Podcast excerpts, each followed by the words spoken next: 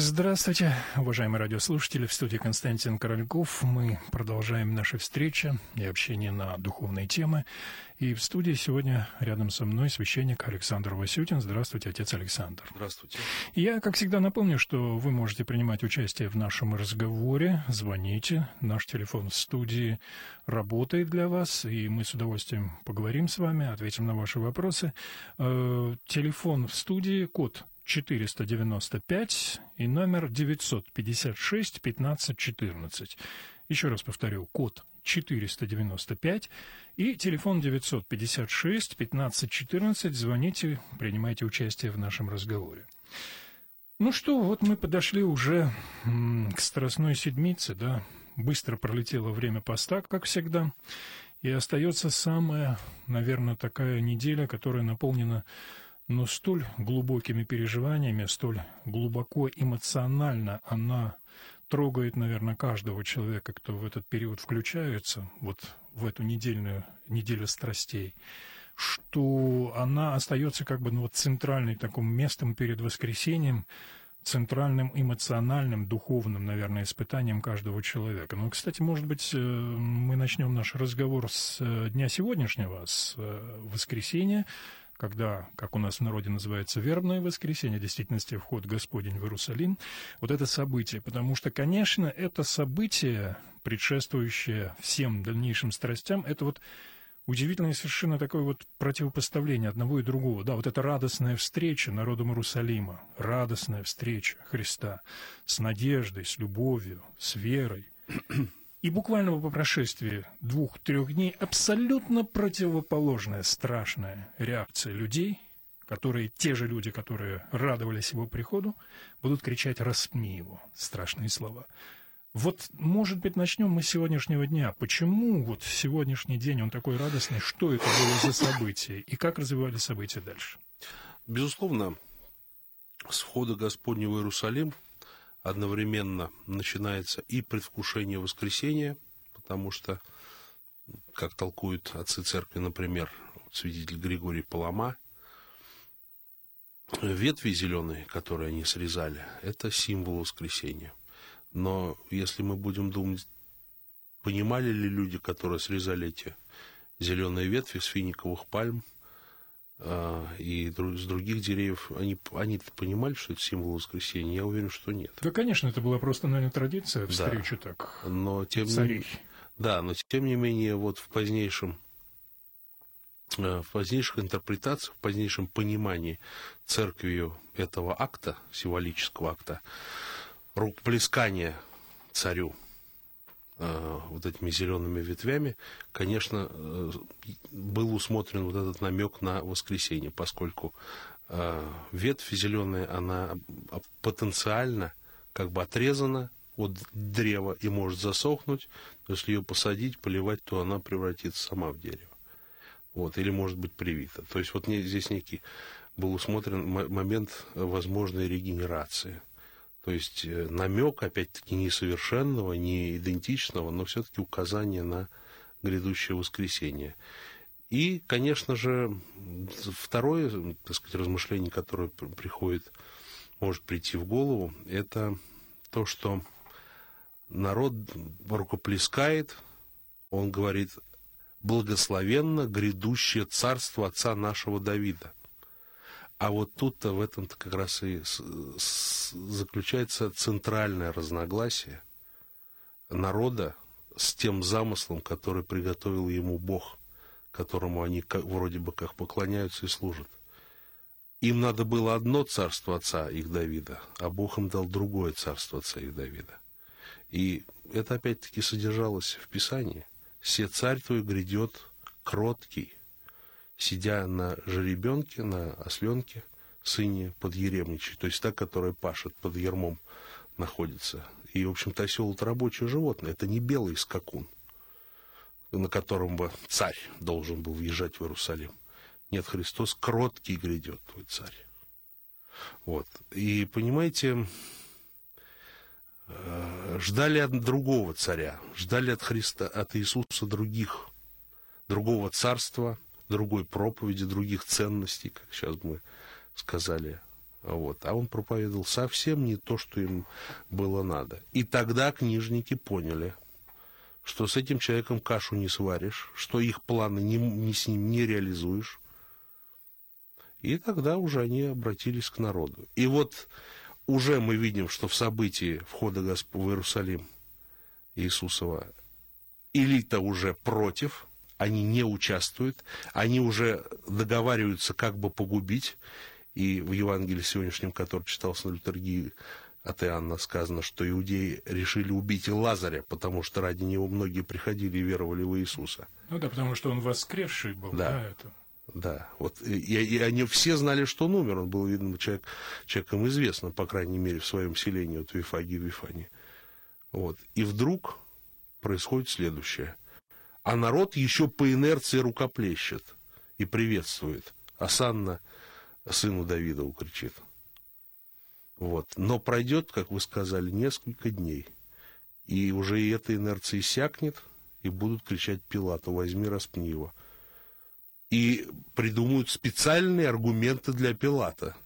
Он не, ты не, если ты его не, не распнешь, то ты не, не друг кесаря. И что они сказали Пилату? Почему Пилат все время говорит, ты, ты ли царь иудейский?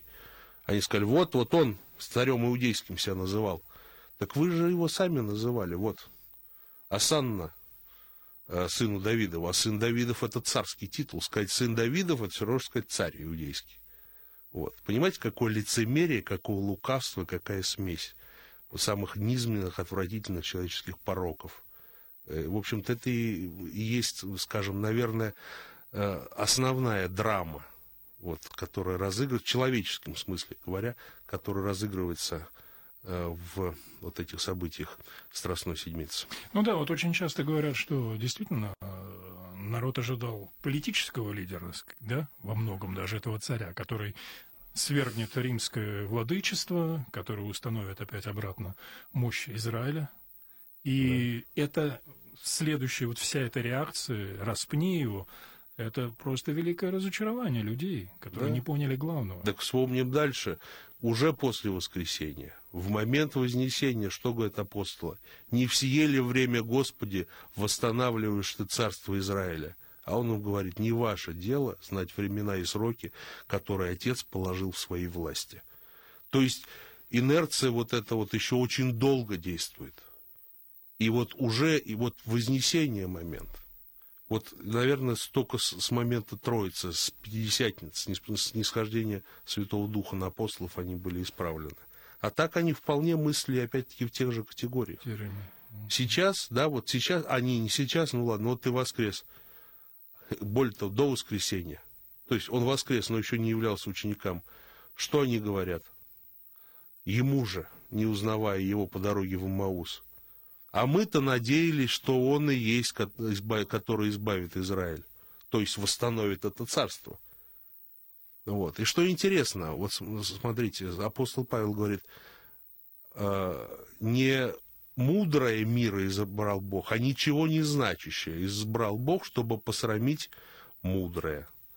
Вот апостолов избрал, людей не, не книжных, не знающих толкования Писаний, не знающих и пророчеств наизусть, и вообще рыбаки в основном. Был там образованный человек Иуда Искариотский, который предал, но он был, видите, гнилой изнутри, он был вор. Э, но вот был счетоводом, такая у него была задача, и воровал при этом же. А все остальные апостолы, они очень некнижные люди, рыбаки простые, эмоциональные. Почему? Почему старую элиту духовную не использовал Иисус для этого? Потому что она была гнилая. Она перетолковала все Писание в свою выгоду, в свою пользу.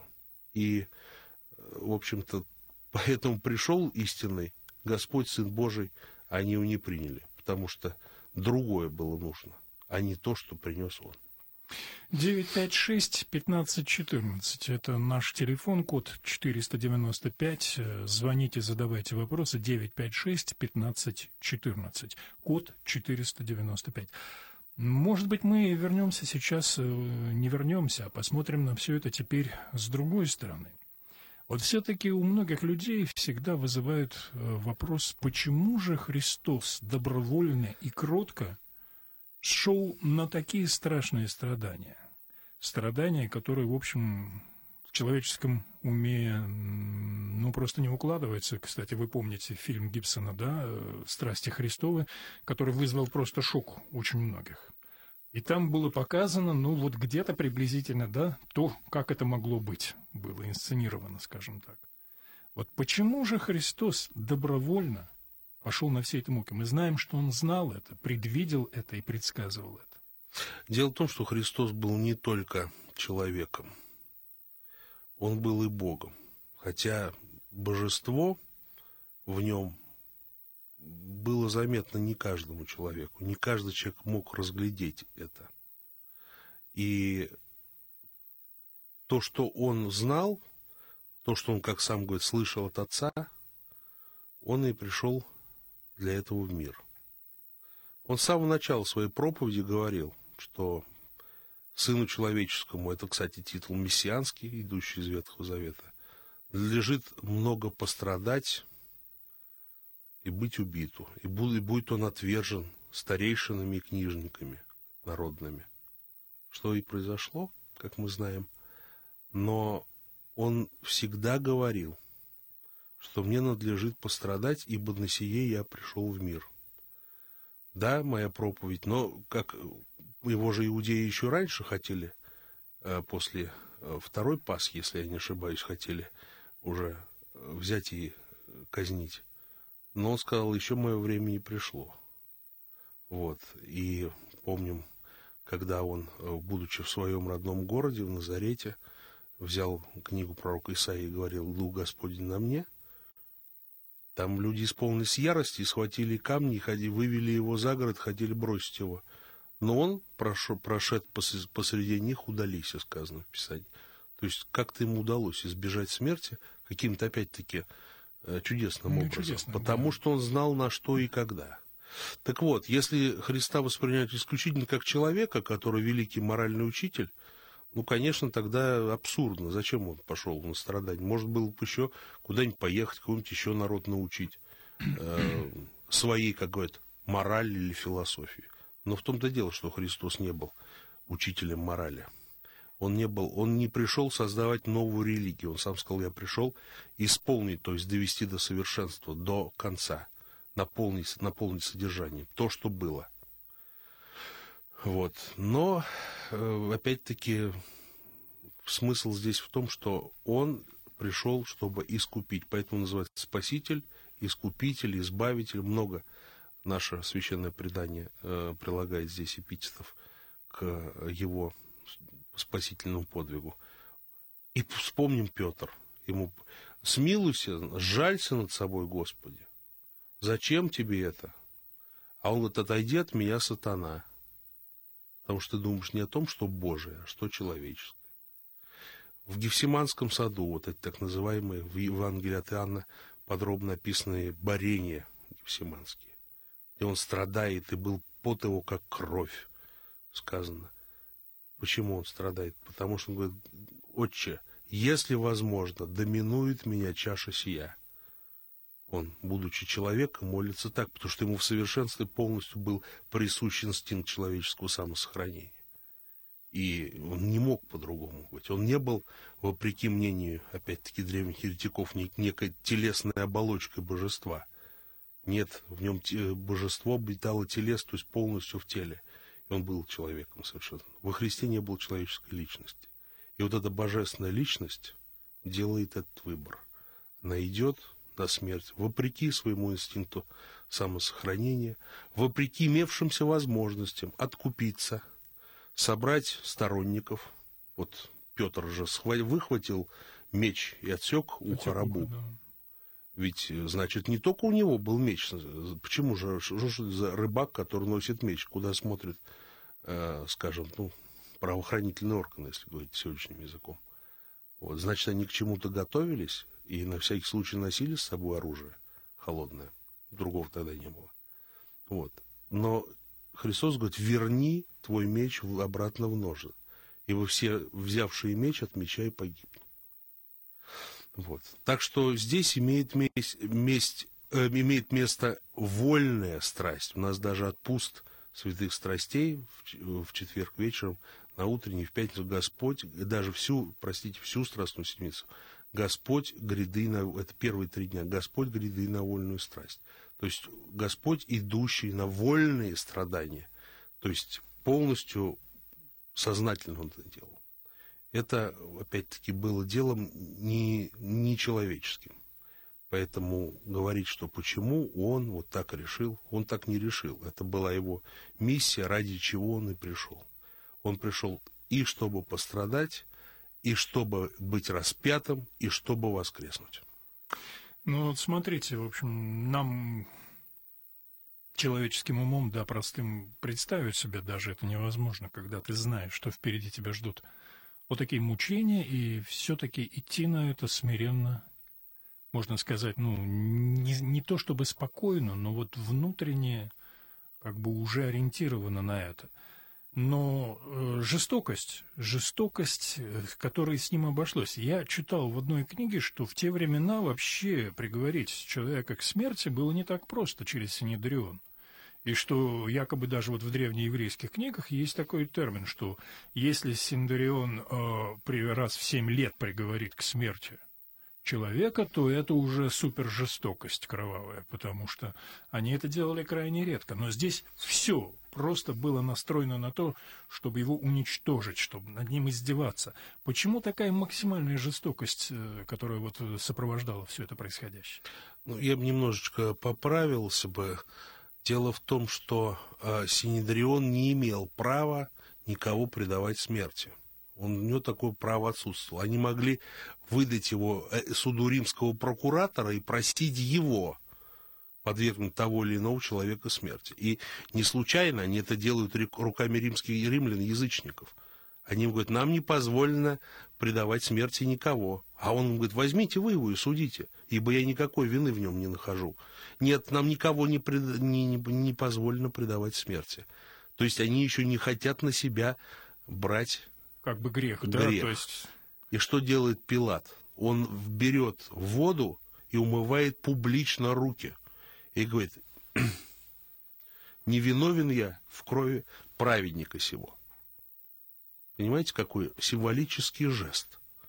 Для даже какого... пилот даже осознает праведность этого человека, да. человека Христа. И сколько раз он с ним беседует. Да. И сколько раз он говорит, ты ли царь иудейский? Он пытается понять, что он вкладывает в понятие царя иудейского. Он отвечает, ты говоришь на древнем языке, это, ну да, да, раз ты говоришь, значит это так. То есть твои слова истинны. Он пытается выяснить, что, что, почему он себя называет царем. Собирается ли он устроить какое-то восстание антиримское, есть ли за ним партия, есть ли у него сообщники вооруженные, готовят ли они мятеж. И когда он понимает, что этого ничего нет – что его предали из зависти свои же соплеменники, он пытается понять, а почему они предали. И не может понять. Человек абсолютно социально не опасен.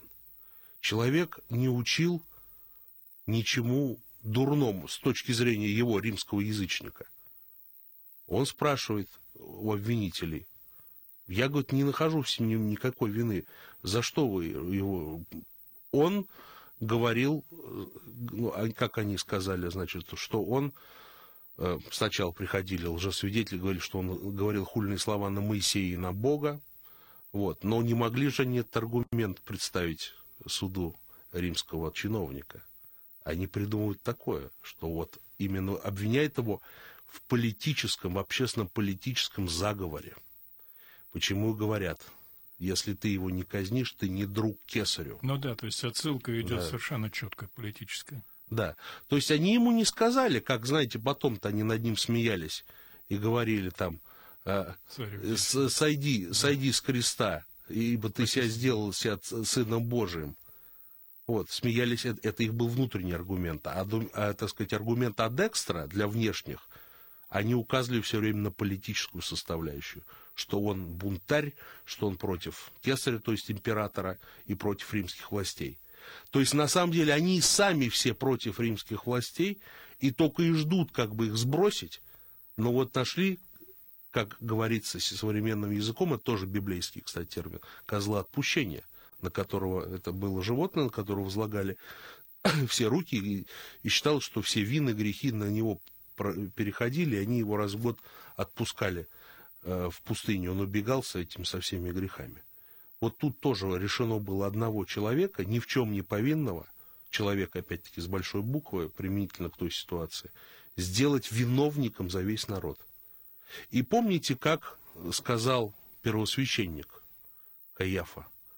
Лучше один человек погибнет за весь народ, чем весь народ погибнет. Придут, иначе придут римляне и завладеют местом нашим и народом нашим. Уже тогда будет не просто, так сказать, под протекторатом римского государства находиться Иудея, а тогда уже, так сказать, будет колония, и уже будут нас в три раза жестче эксплуатировать.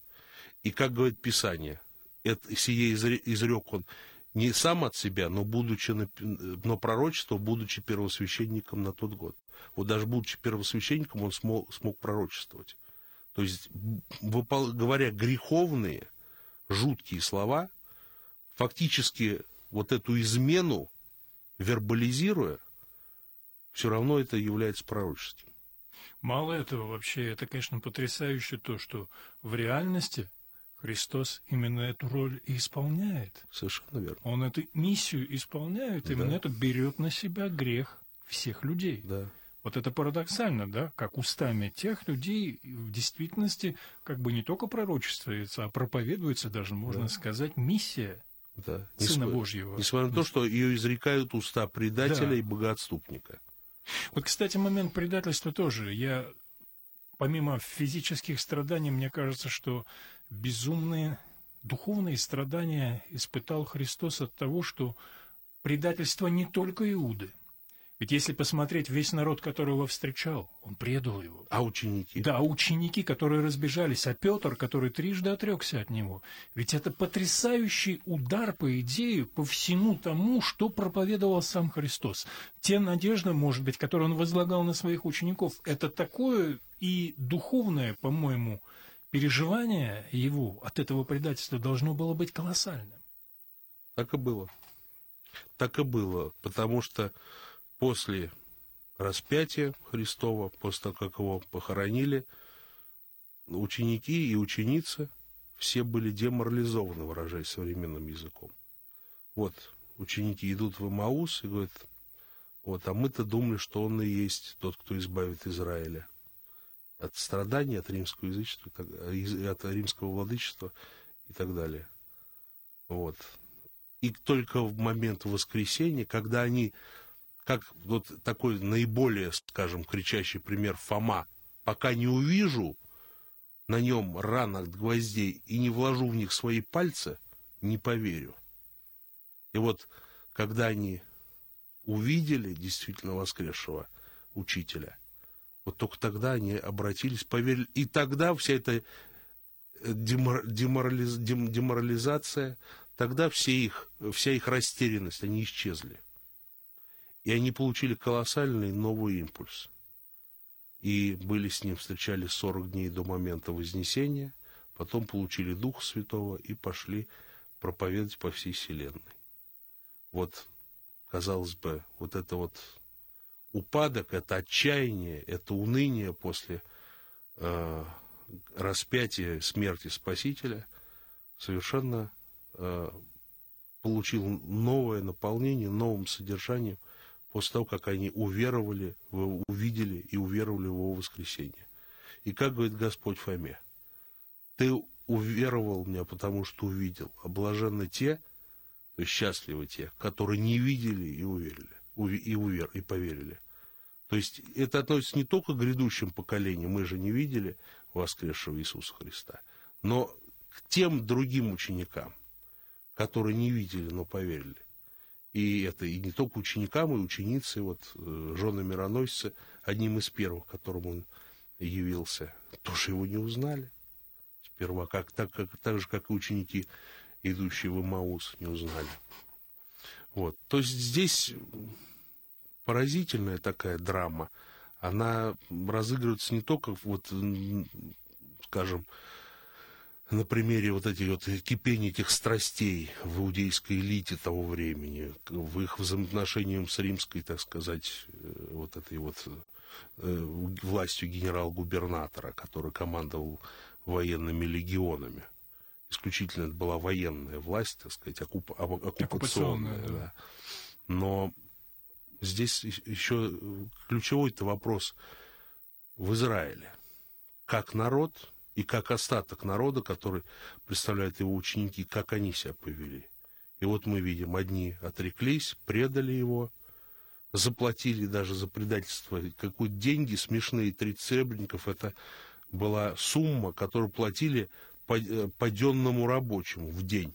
Вот его взяли там копать, скажем, огород. Вот он день копал там или там камни тесал или что-то еще делал. И вот ему за день заплатили 30 серебряников. Ну, на, на наш день 2-3 тысячи рублей, наверное, если так подумать. Вот, ну, до пяти. Вот. И вот за эти смешные деньги человек предает своего учителя и Господа. Вот. И потом приносит эти деньги, бросает им посреди церкви, и идет и вешается. Согрешил я, говоря, предав кровь неповинную. Тоже драма, и не только его личная. Но эта драма вот разыгралась и э, среди, для, для самой, для зарождающейся христианской церкви тоже было важно очиститься от предательства и понять заново, к чему ее призвал учитель. Вот интересно, да, вот сейчас предстоит эта неделя, и, в общем, каждый год, проходя ее, я думаю, что проживая как-то вот внутренне, ну, насколько это возможно, мы все-таки это соотносим и со своей жизнью, с нашим путем жизненным. Вот этот путь, какие, с вашей точки зрения, можно сделать для себя не то чтобы уроки – а вот какие-то наметки из того, что вот происходит в этот период. Понятно, мы все тоже проходим через свои страдания, несовместимые, конечно, по масштабам с тем, через что прошел Христос. Но все-таки, вот вы сейчас э, очень много вещей сказали, я так подумал, что это бездна, бездна для внутреннего осмысления своей жизни, отношений с внешним миром. Вот что еще? Какие, как вот провести эту неделю так, чтобы вот это сработало, найти для себя какие-то ответы? Дело в том, что первое, что следует, никогда мы не должны дерзать сопоставлять себя со Христом и с его страданиями. К сожалению, очень часто приходится слышать от людей безумные, вот, бездумные, простите, пожалуйста, бездумную фразу «я как, как Христос там». Очень часто mm-hmm. различные известные люди говорят, нередко. Вот, поэтому здесь нужно как раз вживаться в, в переживать евангельские события, которые в церкви в эти дни, как бы сказать, заново актуализируются. Если человек будет входить, он будет видеть, что человек, что перед ним стоит, как если перед Христом стояла правда Божия, которую он проповедовал, перед нами она тоже стоит. И если мы делаем выбор в пользу правды Божией, мы должны быть готовы к страданиям, иначе не бывает. Да, вот это, конечно, потрясающе. Это потрясающе, потому что я думаю, что многие не готовы даже к такому выводу. Не, конечно, не к таким страданиям, которые пережил Христос. Нет, ну и вообще. Но вообще мы всегда душевным, к тому, что тебя изгонят, тому, что он тебя будет показывать пальцем, покрутит около виска и все прочее. Ну что ж, спасибо большое, отец Александр. Сегодня такая потрясающая какая-то беседа, потому что действительно, ну вот, есть о чем подумать. Ну что ж, у нас впереди неделя. Неделя, когда мы, я еще раз скажу, будем пытаться проходить вот эти дни, эти дни страстей. Единственное, что в отличие от учеников Христовых, у нас есть твердая уверенность в том, что наступит воскресенье. Спасибо вам. Сегодня мы общались с священником отцом Александром Васютиным. Ну, вам всего самого доброго и до встречи в пасторских беседах. До свидания. До свидания.